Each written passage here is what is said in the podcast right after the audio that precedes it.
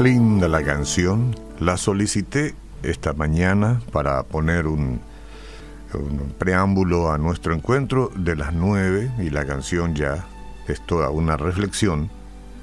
Lo que vamos a hablar a continuación no es para que los de la fe, para que los cristianos andemos angustiados y desesperados y ahora asumiendo temor, tal tampoco la canción que acabamos de escuchar es para eso pero para el orgulloso, para la orgullosa, para aquel o aquella que se cree autosuficiente en la vida y de pronto escucha algo así y desespera, entonces bien, que desespere, pero toda desesperanza o todo susto ¿no? tiene respuesta siempre cuando uno la busque en el lugar que corresponde.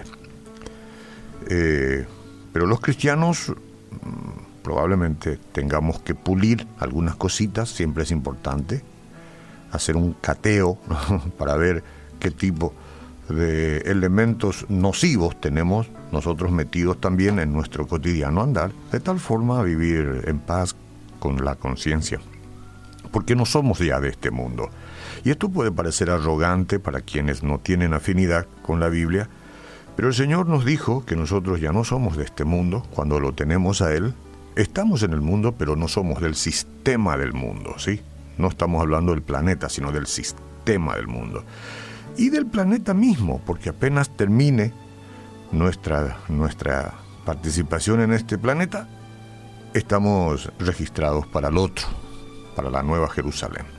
Dice 2 Timoteo 3, 1 al 5, también debes saber esto, que en los postreros días vendrán tiempos peligrosos porque habrá hombres amadores de sí mismos, avaros, vanagloriosos, soberbios, blasfemos, desobedientes a los padres, ingratos, impíos en los postreros días.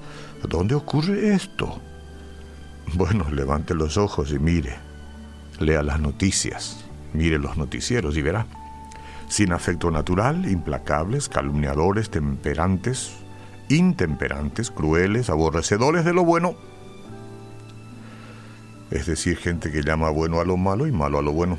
Traidores, impetuosos, infatuados, amadores de los deleites más que de Dios. Están los deleites que son permitidos, pero amadores mucho de los deleites más que de Dios, que tendrán apariencia de piedad, pero negarán la eficacia de ella, y a estos tenemos que evitarlos, como sea.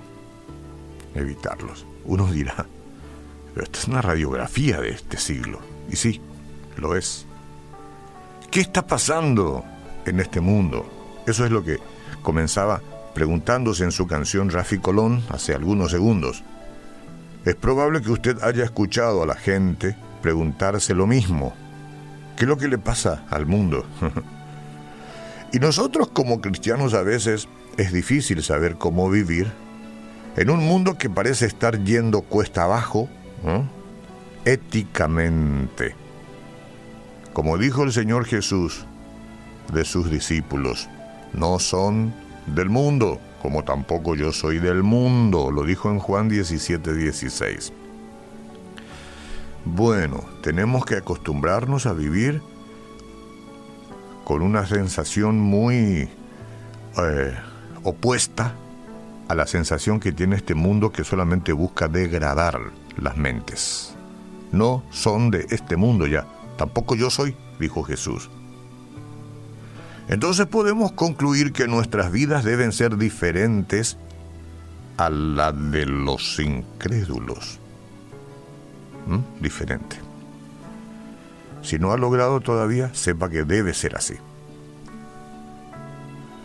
Cuanto más oscuras se vuelven las cosas, más pronunciado debe ser el contraste entre nuestro estilo de vida y este mundo voraz.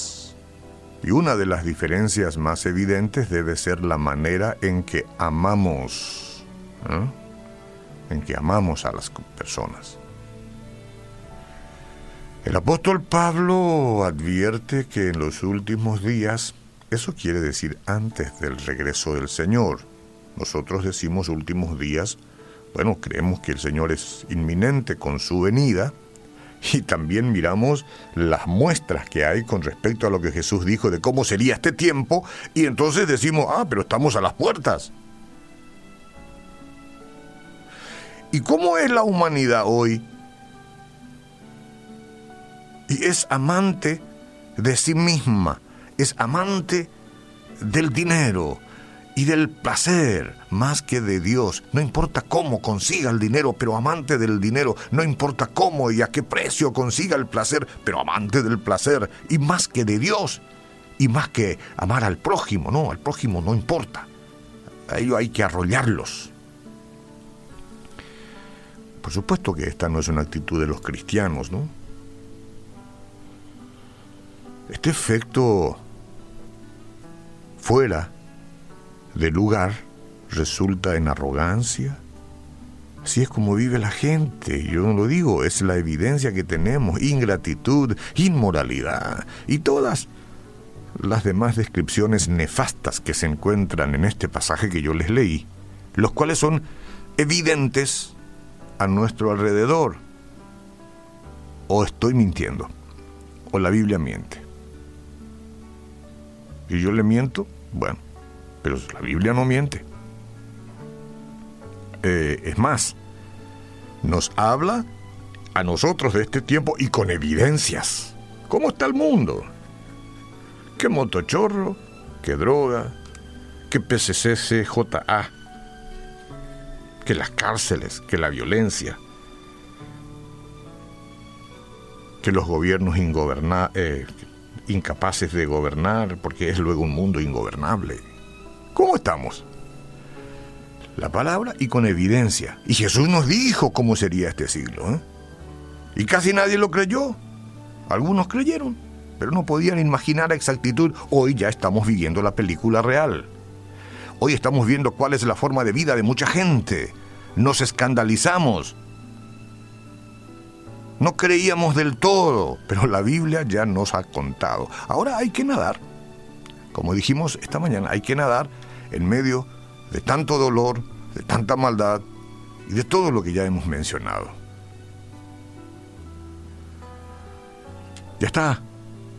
Ahora se navega en medio de la descomposición moral de hombres y mujeres de este tiempo y es necio el que no lo puede ver. Bueno, esto ya está. Un día no creímos tanto y ahora está ante nuestros ojos. Así es como dijo la Biblia que sería y así es como está el mundo. Ahora, hay otro anuncio que todavía puede considerar ante que otra vez le llegue de sorpresa pero ya sin remedio. Escúcheme. Y le dio autoridad para ejecutar juicio porque es el Hijo del Hombre, y dijo, no os admiréis de esto, porque viene la hora en que todos los que están en los sepulcros oirán su voz, saldrán, y los que hicieron lo bueno a resurrección de vida, y los que practicaron lo malo a resurrección de juicio. Ok, lo primero no se creyó y ahora es esto. Segundo, ¿puede creer usted que vendrá un día en que todos los que están en el sepulcro oirán la voz del Señor Jesucristo y los que hicieron lo bueno, lo bueno se levantarán ah, para bien, para vida, y los que no, para un juicio terrible. Bueno, ahora estamos en la misma. O se cree o no se cree, yo lo creo, yo lo creo. Prepárese para recibir a Cristo en esta mañana. Hay todo, hay todo, tenemos todo, la tecnología, que hace la vida más fácil, que nos, eh, eh, digamos, nos divierte, nos mantiene ocupados, pero nos está separando. ¿eh? Las conversaciones cara a cara y las llamadas telefónicas están siendo reemplazadas cada vez más por correos electrónicos. Aquí casi no nos hablamos, nos mandamos correos, mensajes de texto. Donde quiera que miramos, los ojos de la persona se están mirando los teléfonos celulares, ¿sí o no? En lugar de ver a las personas que están frente a ellas. Bueno, ese es un pecado de muchos, y me incluyo. Y todo tiene que ser regulado. La buena noticia es que podemos ser diferentes. Nosotros que ya tenemos la mente de Cristo podemos ser diferentes.